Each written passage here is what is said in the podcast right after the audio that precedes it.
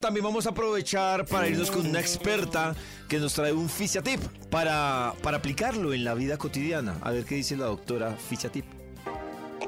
Hola amigas de Vibra, soy Alexandra Forero, su fisioterapeuta y hoy estoy acá para que hablemos de cómo el gran volumen de los senos puede afectarnos durante la realización de actividad física. Sucede que el efecto rebote puede generar algunas micro lesiones cercanas a nuestra columna vertebral. ¿Cómo lo evitamos? A través del uso de un top o de un sostén que nos dé el confort necesario pero que tenga las especificaciones adecuadas para compactar nuestra glándula mamaria y evitar que a largo plazo podamos tener lesiones en nuestra espalda. Así que dejemos de utilizar los sostenes o brasieres que utilizamos en el día a día y vamos a cambiarnos por uno de especificaciones básicas para cuidar nuestra salud osteomuscular. Recuerden que pueden encontrar más tips en arroba fisio al piso Alexandra y también que mi corazón no late, mi corazón vibra.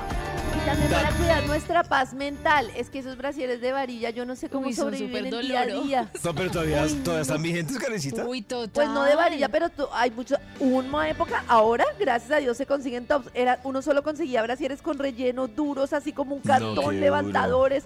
No hay nada más cómodo que un topcito así ligero, que uno quede Claro. casi libre. Uy, no me Sí, que de todo. Que con mucha pucheca sufren mucho de la espalda y de ciertas cositas ahí, ¿no? Sí, Pero sí, es a que, Nata y a mí nos sí, pasa. es que lo que les preocupa sobre todo es el soporte, porque al tener tanto pesan y cuando no tienen una estructura, pues se caen.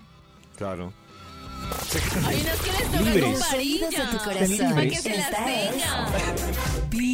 En las mañanas. El único show de la radio donde tu corazón no late. Vibra.